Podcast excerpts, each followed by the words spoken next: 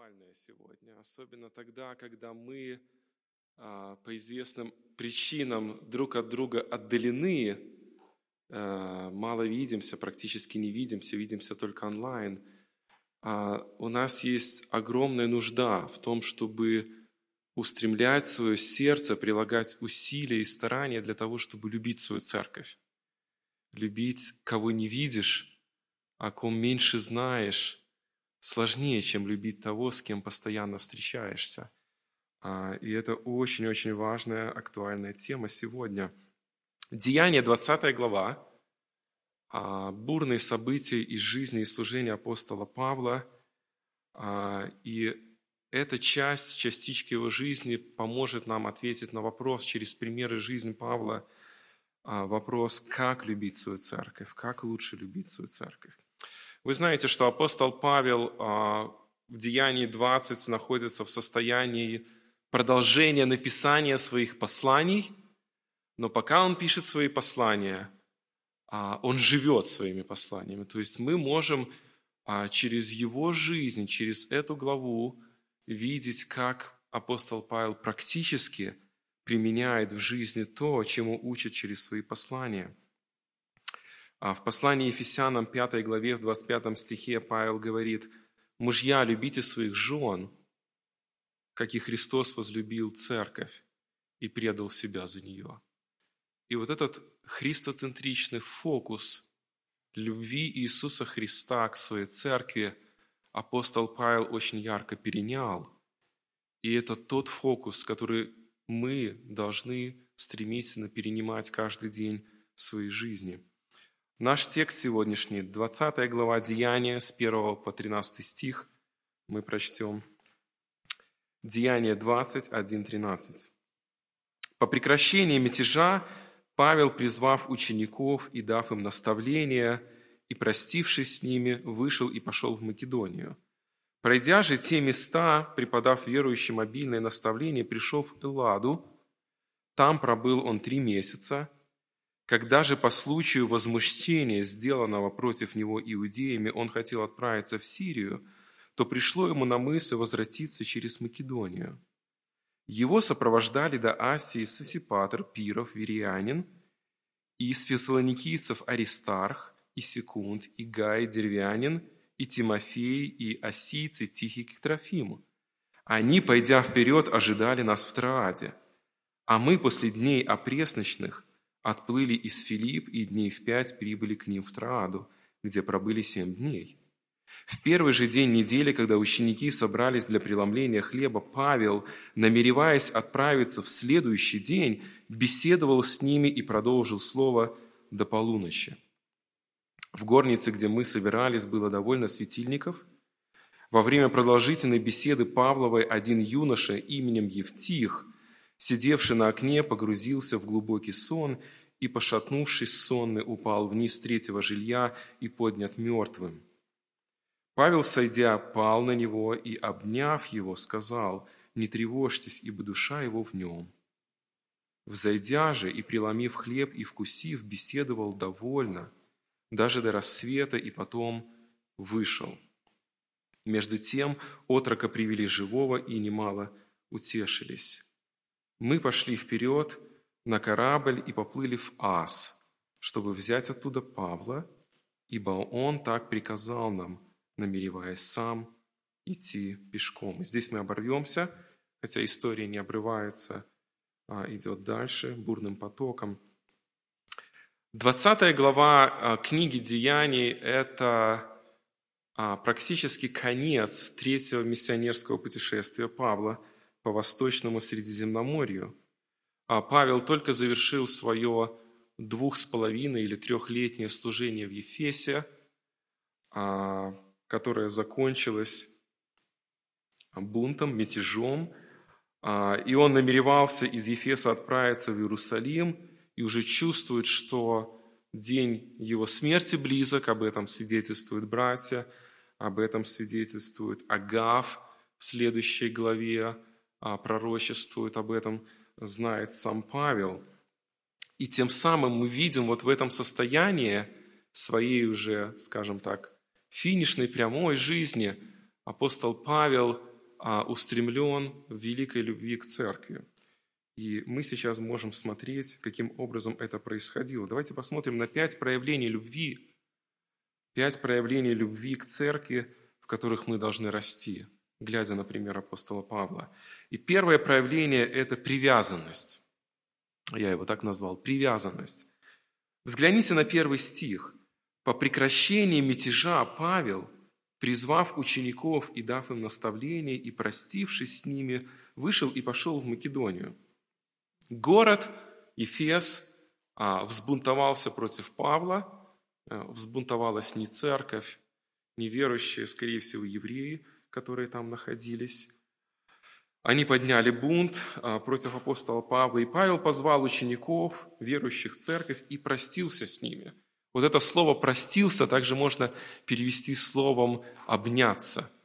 То есть Павел обнимал людей, которые пришли, ефесских верующих – а, они заканчивали свои, а, свою встречу объятиями. Обнимание – это хорошее свидетельство любви, согласитесь. А с кем-то вы обнимаетесь, с кем-то не обнимаетесь. Но я не знаю, испытывали ли вы в своей жизни, но иногда объятия для нас гораздо важнее, чем слова. Гораздо важнее, чем какое-то мудрое учение – а гораздо важнее, чем какие-то мудрые, хорошие, добрые, вдохновляющие поступки. Иногда было в моей жизни так, что объятия приносили мне гораздо больше помощи, мира, а, благословения, а, чем какие-либо другие вещи. Я думаю, что каждый из нас может это понимать, и каждый из нас может соглашаться с тем, что это действительно так. И мы видим, что Павел прощается с Ефесской церковью – и он обнимает их, то есть они в объятиях. В 37 стихе, когда Павел дальше прощается, уже финал а, его разговора, тогда немалый плач был у всех, и, падая на шею Павла, целовали его. Целовали его верующие. Вот это слово «целовали», оно не, не такое, знаете, а, а, поцеловать в щечку на прощание, да? это совершенно другое целование. Это же слово использует Лука в 15 главе, когда мы видим встречу блудного сына со своим отцом. Это горячая, страстная любовь отношений, привязанности, а, жажды видеть друг друга. То же слово мы видим в 7 главе Евангелия от Луки, когда женщина целовала ноги Христа. То есть эти отношения, которые мы видим в 20 главе, мы видим как глубокую привязанность апостола Павла к церкви. И это очень важное а, представление или очень важный факт, который говорит о его любви к церкви. Это понимание того, что мы должны любить друг друга, заботиться друг о друге, жертвовать собой друг, от, друг к другу, иметь вот эту глубокую привязанность. Когда я прихожу домой – а почти всегда я наблюдаю одну и ту же картину. Мой сын Марк бежит и обнимает меня. При этом он ничего не говорит. Ему это не нужно. Он просто обнимает меня каждый раз, когда я прихожу. И когда я смотрю на это, я думаю, насколько он привязан ко мне. У него ко мне большая привязанность. И для меня это очень ценно, и для меня всегда радостно это чувствовать, это слышать, это понимать.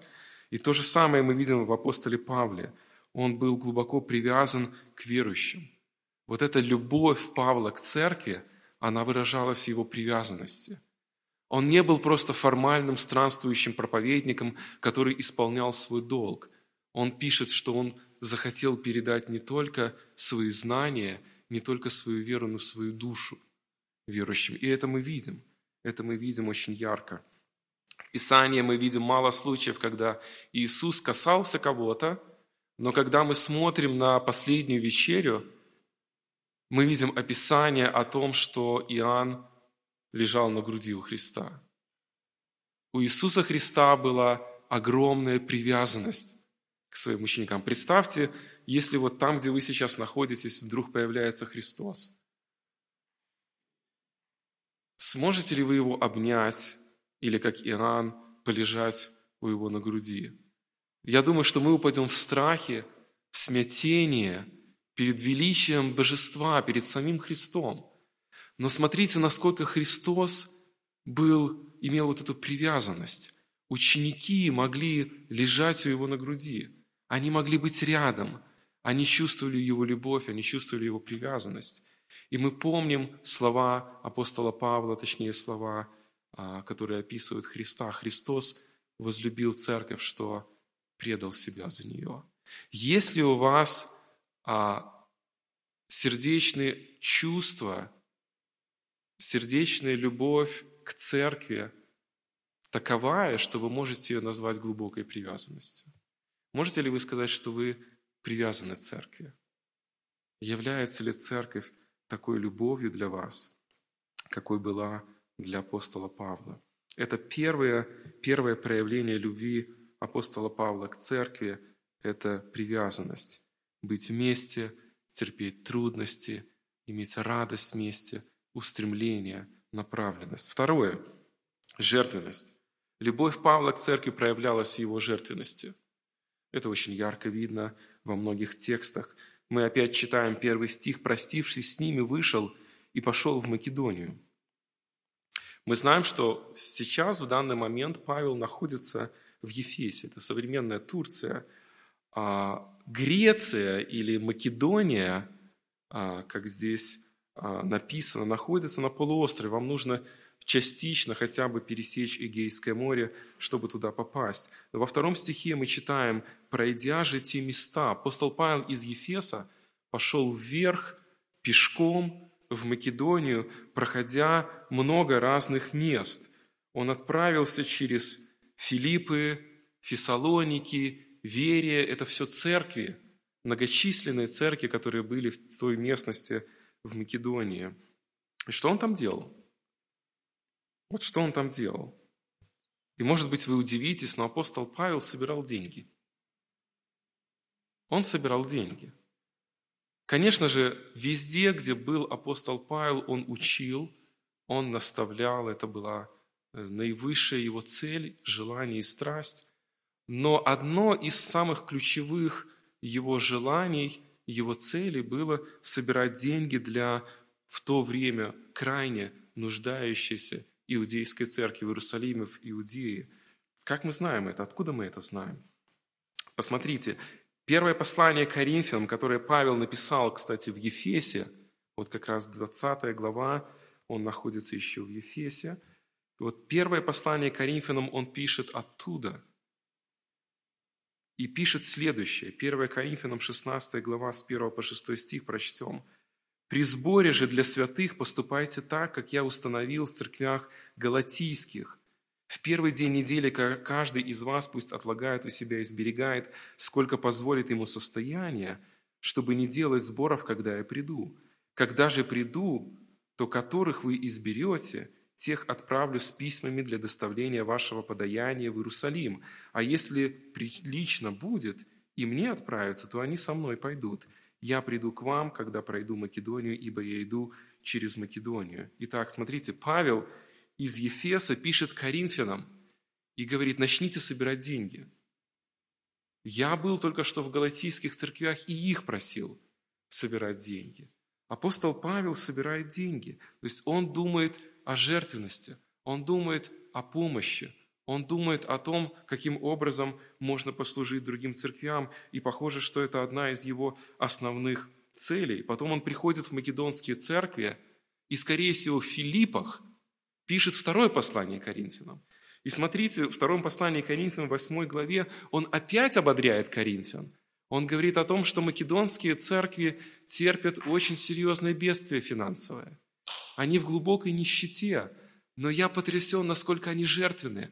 Они очень много денег собрали для Иерусалимской церкви. И опять во втором послании к Коринфянам, на полпути к ним, можно так сказать, он опять вдохновляет их, чтобы они готовились собрать пожертвования, потому что когда Павел придет, он возьмет и повезет это в Иерусалимскую церковь. Это общее, общее желание жертвенности, общее желание помощи, общее желание служить. Но что же сам Павел имел с этого? Вопрос очень простой. Ничего. Более того, он не только ничего не имел с этого, он еще свое отдавал. Смотрите, что он пишет в 1 Коринфянам в 9 главе, в 14 стихе. «Так и Господь повелел проповедующим Евангелие жить от благовествования. Но я не пользовался ничем таковым». И Павел объясняет Коринфянам, что я по Писанию имею право ожидать какую-то зарплату, какое-то вознаграждение, какую-то поддержку, но я не пользуюсь этим, я жертвую, как-то перебиваюсь, как-то зарабатываю, Бог как-то благословляет, не оставляет. Но Павел, смотрите, он не только жертвенность собирает, он жертвенность проявляет. В Деянии в 20 главе, если мы вернемся назад в нашу главу, в 33 стихе мы читаем, «Ни серебра, ни золота, ни одежды я ни, от кого не пожелал. Сами знаете, что нуждам моим и нуждам бывших при мне послужили руки Моисии». Смотрите, Павел не только не ожидал от них подаяния для себя лично, он еще каким-то образом умудрялся зарабатывать, чтобы обслуживать свои нужды и нужды тех братьев, которые были с ним в путешествиях. И об этом он пишет как раз-таки здесь, в этом стихе. «Во всем показал я вам, что так, трудясь, надобно поддерживать слабых и помнить слова Господни Иисуса, ибо Он сам сказал, блажение отдавать, нежели принимать». Вот это сердце Павла. Когда мы думаем о том, в чем проявлялась практически любовь Павла к церкви, мы очень ярко видим, что Павел был жертвенным. Павел был жертвенным. У него была очень высокая жертвенность. И примером для него опять-таки служит Христос, который говорил «блажение давать, нежели принимать». Вы знаете, едва ли верующий может быть в церкви по причине того, что он ожидает что-то от церкви. Верующий живет в церкви по причине того, что он может дать что-то в церкви. Он может отдать себя. Он может пожертвовать что-то. Он может отдать свои дарования. Он может церковь благословить. Македонцы отдавали не потому, что у них лишнее было. Павел свидетельствует о том, что у них наоборот не было. Но македонцы отдавали, потому что они любили. Они любили верующих. Павел собирал деньги Иерусалимской церкви не потому, что у него было лишнее. И не потому, что там сложились отношения хорошие, скорее всего, наоборот даже. Иерусалимская церковь – это не была церковь, которую Павел основал. А возможно, очень вероятно, что Иерусалимская церковь – это была церковь, которая больше всего недолюбливала Павла, потому что Павел был проповедником язычников – а в Иерусалиме благочестивые евреи, христиане, немногие принимали, или многие, может быть, не принимали того, что язычники тоже могут быть частью Божьего народа, частью церкви. Возможно, этим Павел пытался даже как-то примирить а, христиан-язычников и христиан-иудеев. Но так или иначе, любовь велика, и любовь проявляется через его жертвенность через его жертвенность. Когда мы спрашиваем, как мы должны любить свою церковь, мы видим, что, во-первых, мы должны быть привязаны к церкви. Вот этот первый пункт привязанность, он как бы является следствием всех остальных. Второе, что нам нужно, нам нужно быть жертвенным. Тогда мы будем чувствовать настоящую любовь к церкви. Третье, в чем Павел проявлял свою любовь в церкви, это его служение. Это его служение. В данном случае – в отношении Павла это был дар учительства. Дар учительства. Он занимался ученичеством. Второй стих. «Пройдя же те места и преподав верующим обильное наставление, пришел в Элладу». Эллада – это древнее название Греции, а, точнее, это южная часть. Северная часть называлась Македония, там были как раз Филиппы, Фессалоники, Верия, а южная часть называлась Ахаей.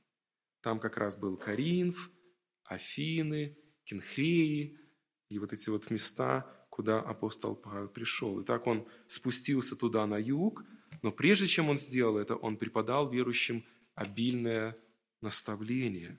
Обильное наставление. Несмотря на то, что ему угрожают, за ним в прямом смысле гонятся, апостол Павел очень сфокусирован на том, чтобы продолжать наставлять. 27 стих говорит, «Ибо я не упускал возвещать вам всю волю Божию». Апостол Павел был очень ревностным в том, чтобы использовать тот дар, который Бог ему дал. Он наставлял. И вот он приходит в Грецию, он приходит туда, на юг, на низ. Что он там делает? Третий стих. «Там пробыл он три месяца». Что он там делает три месяца? Мы знаем, что он был в доме некого Гая. А у него был секретарь Терций. И мы знаем, что апостол Павел вместе с ним написали там послание римлянам. Терций записывал, Павел диктовал. В конце послания римлянам мы очень четко видим а, именно это объяснение. Смотрите, очень интересно, Павел находится внутри конфликта. Мы читаем, что евреи гонятся за ним. Там возмущаются, тут возмущаются. Но Павел пишет послание римлянам. Он не сможет из Коринфа отплыть в Иерусалим, потому что опять бунт помешает ему. За ним гонятся, его стремятся убить, но он пишет послание римлянам. В Эфесе он пишет Коринфянам и проповедует. Потом приходит в Македонию, пишет второе Коринфянам и проповедует. Потом приходит в Коринф, пишет послание римлянам и проповедует. Такое ощущение, как будто Павел или пишет, или проповедует. Но он постоянно посвящен тому, чтобы наставлять. Он использует свой дар на максимум, как будто 24 часа в сутки он служит, он служит, он служит. И в этом было проявление его любви в ученичестве. Он служил, он любит церковь, и поэтому он отдает церкви то, что Бог дал ему. Если вы любите церковь, вы постоянно ищете, что я могу отдать моей церкви. Как я могу послужить моей церкви? В чем именно я могу поучаствовать? Как я могу совершить Божье Царство, за которое умер Христос, еще более совершенным? Как я могу это сделать? Джон Буньян был а, похож на апостола Павла. Вы знаете, наверное, эту историю, а, как была написана книга «Путешествие Перегрима в небесную страну». Вообще, Буньян был проповедником уличным. Но поскольку он проповедовал Евангелие, он был в таких же обстоятельствах, как Павел. Его ненавидели, его гнали. Наконец он сел в тюрьму. Но в тюрьме Буньян проповедовал через окно. И когда его злоумышленники пытались остановить, они придумали посадить его в подвал, где нету окна. Но в подвале Буньян опять проповедовал. Знаете как? Он написал «Путешествие пилигрима». Евангелие продолжало литься из него, несмотря на то, что аудитории не было, что слышно его не было. Но он не мог не любить свою церковь, он не мог созидать, он не мог совершать, не совершать свой труд, подобно апостолу Павлу. Если мы хотим, чтобы наша любовь к церкви была подобна любви Павла, была подобна любви Христа, мы должны искать, каким образом мы можем послужить церкви. Это то, что возгревает нашу любовь. Четвертое – настойчивость. Мы не должны быть упрямыми, но мы должны быть упорными. Вы знаете, в чем разница этих терминов? Упрямого невозможно научить, упорный с радостью учится. Вот Павел не был упрямым, но он был упорным. Он получил истину, он был наставлен, и он пошел как ракета, просто не останавливаем, несгибаемый, он был очень и очень настойчив. Посмотрите еще раз на третий стих. «Там пробыл он три месяца, когда же по случаю возмущения, сделанного против него иудеями, он хотел отправиться в Сирию, то пришло ему на мысль возвратиться через Македонию. Павел приходит в Коринф, остается там на три месяца, собирается отплыть в Сирию, а через Сирию попасть в Иерусалим на Пасху – он спускается в маленький такой городок, предместье, можно сказать, Коринфа, порт, портовый город, или порт Коринфа, Кенхрея. Там, кстати, была диакониса Фива, которая и доставила послание римлянам в Рим после этого сразу. И оттуда Павел намеревался отплыть в Сирию, а потом в Иерусалим. Но мы видим в этом стихе, что евреи очень сильное восстание подняли против Павла. Скорее всего, они замышляли подождать, пока он сядет на корабль, и там на корабле, где Павел не сможет никуда деться, они его собирались убить. Скорее всего, так. Но в любом случае Павел это понял, он заподозрил, и он меняет план. Он не садится на корабль, а идет пешком опять в Македонию наверх. Теряет примерно 50 дней, но Павел настойчив. Он не останавливается и не говорит, Господи, все разваливается, ничего не получается, за мной гонятся. Когда ты это все уберешь, когда в моей жизни появятся достаточные возможности, какой-то хотя бы минимальный комфорт, я тогда продолжу свое служение. Но Павел никогда так не говорит. Он очень настойчив. Он будет использовать любую возможность. Он будет менять свой план. Но он будет продолжать исполнять то повеление, которое Бог ему поручил. Если мы хотим научиться любить нашу церковь так, как ее любил Павел, мы должны быть настойчивыми. Служение всегда связано с противостоянием. Мы прочитали первых три стиха, и мы уже прочитали о двух противостояниях по отношению к Павлу. Служение никогда не будет делаться легко и просто. Оно никогда не будет для нас комфортным, потому что мы живем в мире, испорченным грехом, где правит сатана. Для того, чтобы любить церковь во всей полноте и иметь наслаждение от этой любви, мы должны понимать, что наше служение должно быть настойчивым. Должно быть настойчивым. Когда Павел находится в Коринфе, как мы уже говорили, он пишет послание римлянам. И смотрите, что он пишет, 15 глава, 30 стих.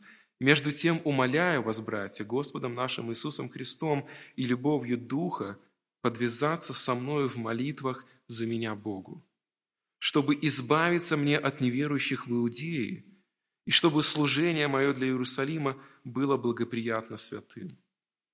Павел просит римлян, находясь в Коринфяне, чтобы они молились за него. Судя по всему, ситуация очень печальная. Его ищут убить, но Павел продолжает быть настойчивым. Он осуществляет свой план, хотя ему и приходится его менять из Коринфа, он возвращается в Филиппы.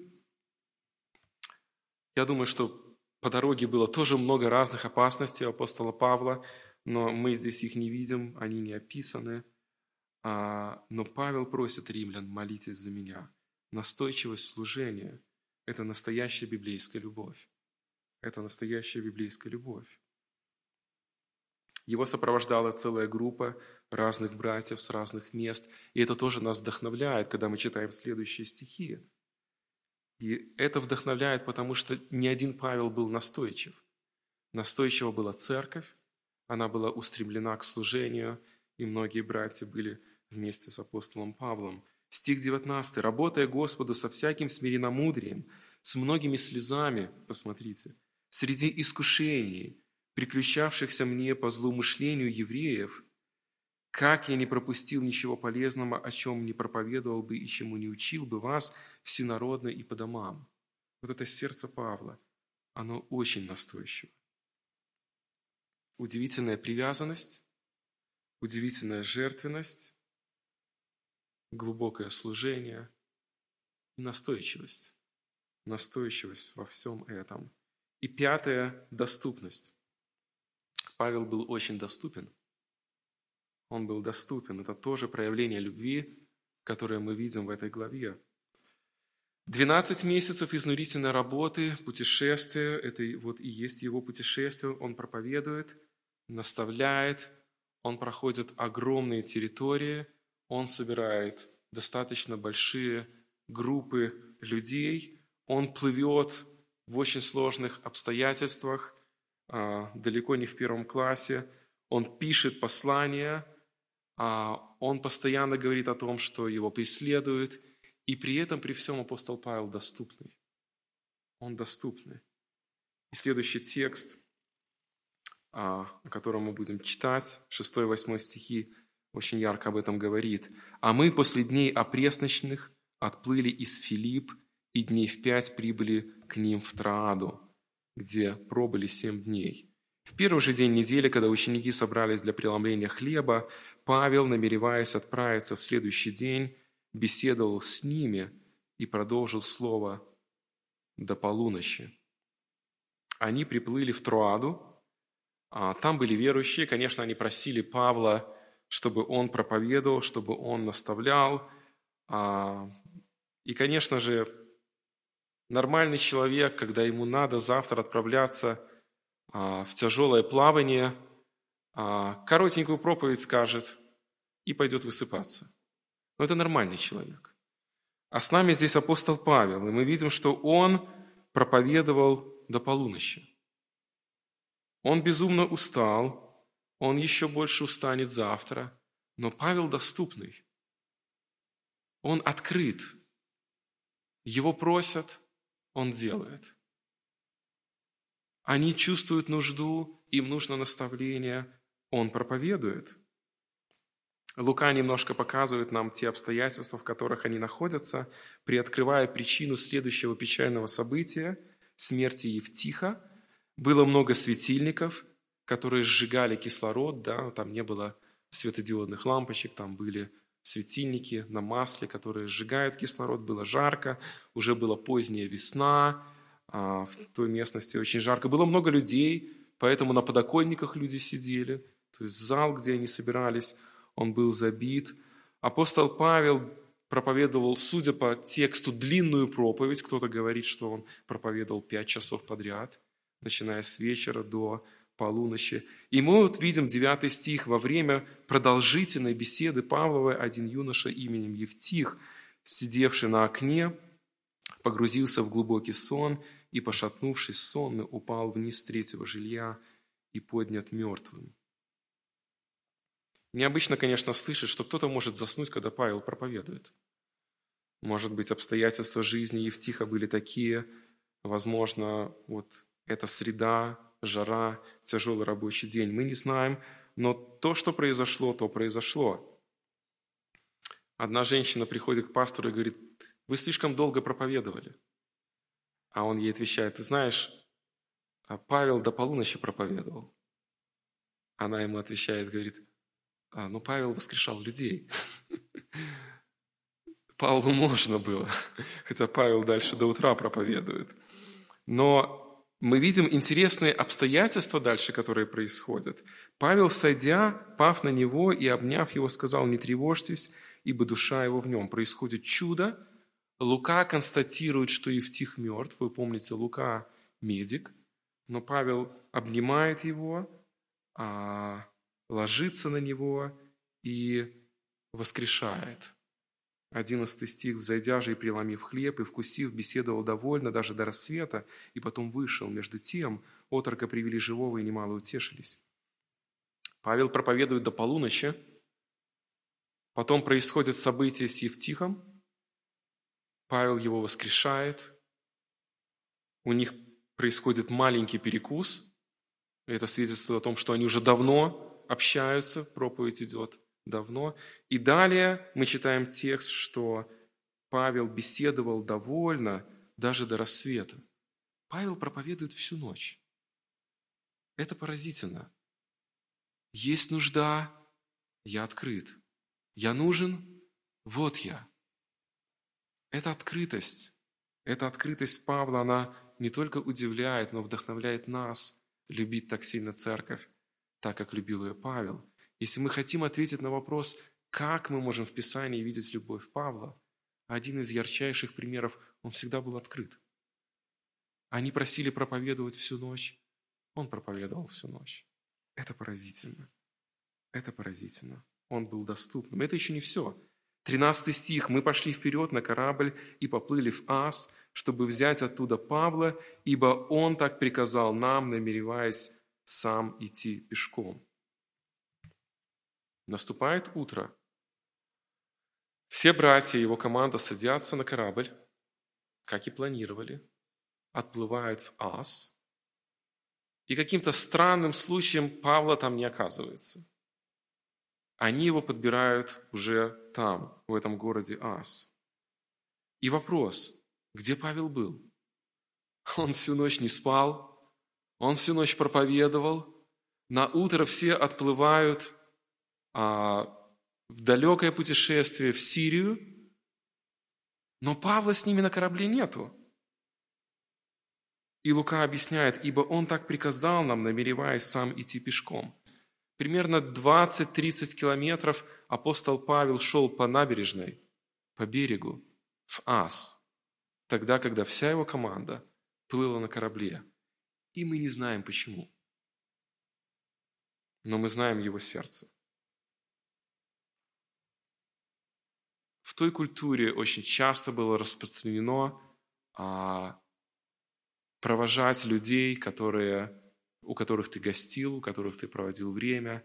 И вполне возможно, что группа людей, с которыми Павел пошел пешком в Ас, нуждалась в том, чтобы а, Павел послужил своей любовью, заботой, своим наставлением. Скорее всего, он опять кого-то наставлял.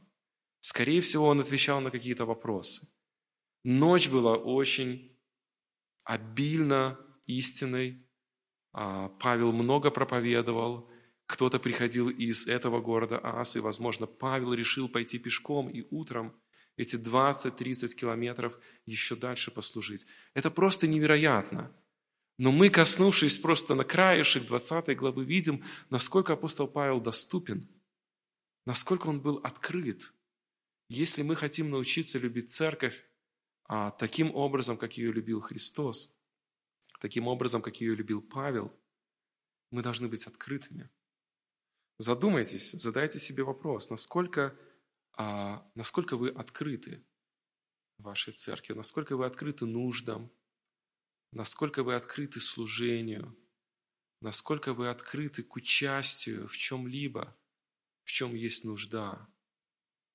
Сегодня это особенно важный вопрос, потому что мы обстоятельствами закрыты. Но при этом, при всем мы можем быть открытыми, можем продолжать быть открытыми, имея общение друг с другом, участвуя в нуждах друг друга, молясь друг за друга. И много-много всего мы можем делать. Привязанность, которую имел Павел, жертвенность, которую имел Павел, служение, которым Павел служил, настойчивость и доступность. Яркие, красочные черты его характера, которые говорят о его любви. Видя всю картину 20 главы, мы очень легко можем прийти к выводу, что Павел очень сильно любил церковь. И похоже, что Павел находил в этом большую радость. В этой любви Павел находил радость. Павел совершенно не похож на того человека, который просто исполняет свой долг. Делает то, что от него требуется. Делает то, к чему его посвятили, что ему сказали делать. Мы видим в каждом его действии огромную любовь. Огромную любовь. Может быть, вы замечали, что иногда мы а, не чувствуем вот такой любви к церкви. Иногда для нас церковь – это просто либо традиция, к которой мы привыкли, либо это необходимость, которую нужно совершать. Я же верующий человек.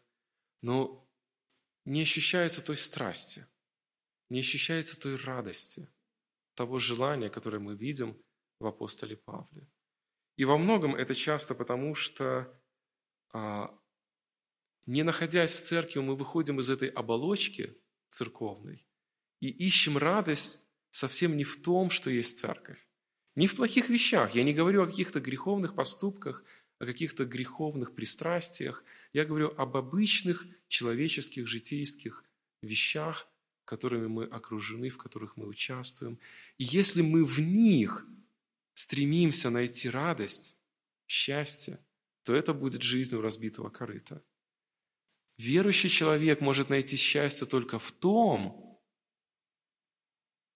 что единственное интересует Христа сегодня здесь на земле. Когда церковь будет вознесена, все остальное в этом мире потеряет смысл. Оно будет уничтожено. Оно будет не нужно. Если мы находим счастье только в церкви, радость только в церкви, то мы будем чувствовать вот эту привязанность, мы будем чувствовать жертвенность, мы будем искать служение. Хороший пример а, – наш детский лагерь. Когда мы туда уезжаем, команда, 20 человек на неделю, там, на 10 дней, там невозможно без жертвенности, там невозможно без доступности, там невозможно без служения, там невозможно без всей вот этой вот посвященности, без этого постоянства, напористости. Но когда проходят эти тяжелые дни служения круглыми сутками, никто не хочет уезжать. Нам так хорошо вместе. Почему так происходит? Потому что когда я свою любовь вкладываю в церковь, я загораюсь вот этой любовью к церкви, которая намного прекраснее и лучше любой другой любви, которую мы можем только найти в этом мире. Вот это вот тот вкус, который ощущал апостол Павел, проживая тяжелейшую жизнь, постоянно при смерти, но радость. Радость.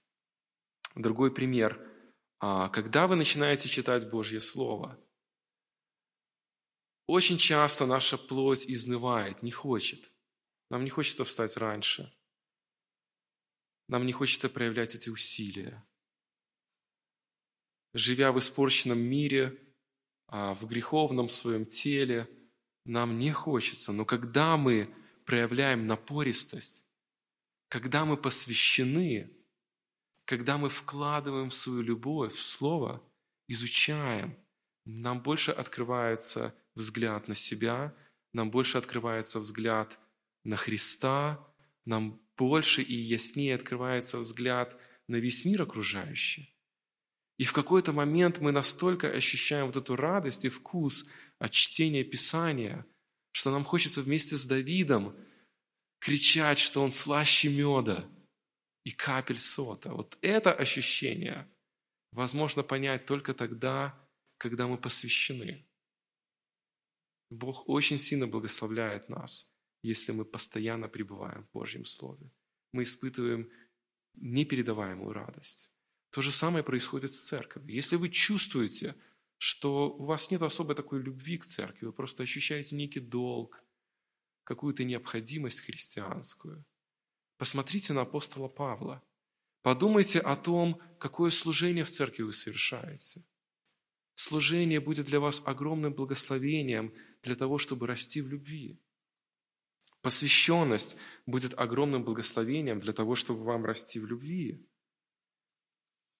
Мы будем видеть это каждый день, мы будем понимать, мы будем приобретать привязанность к своей церкви, мы будем все больше и больше углубляться в той любви, которую мы видим и чувствуем в 20 главе Деяний. Насколько сильная любовь у Павла была а, к его церкви, насколько сильная любовь была к верующим. Пусть Господь благословит нас сейчас, находясь а, вдалеке друг от друга, при этом, при всем, умножать нашу любовь. У нас есть для этого возможности. У нас есть для этого ресурсы. Нам только нужно принять решение наедине, помолиться и сегодня принять решение. Я буду посвящен своей церкви. Я хочу вырасти, как Павел. Я хочу больше любить мою церковь. Церковь в этом нуждается, и я в этом нуждаюсь. И через это мы возрастем, и Бог будет прославляться. Пусть Господь благословит нас в этом. Аминь.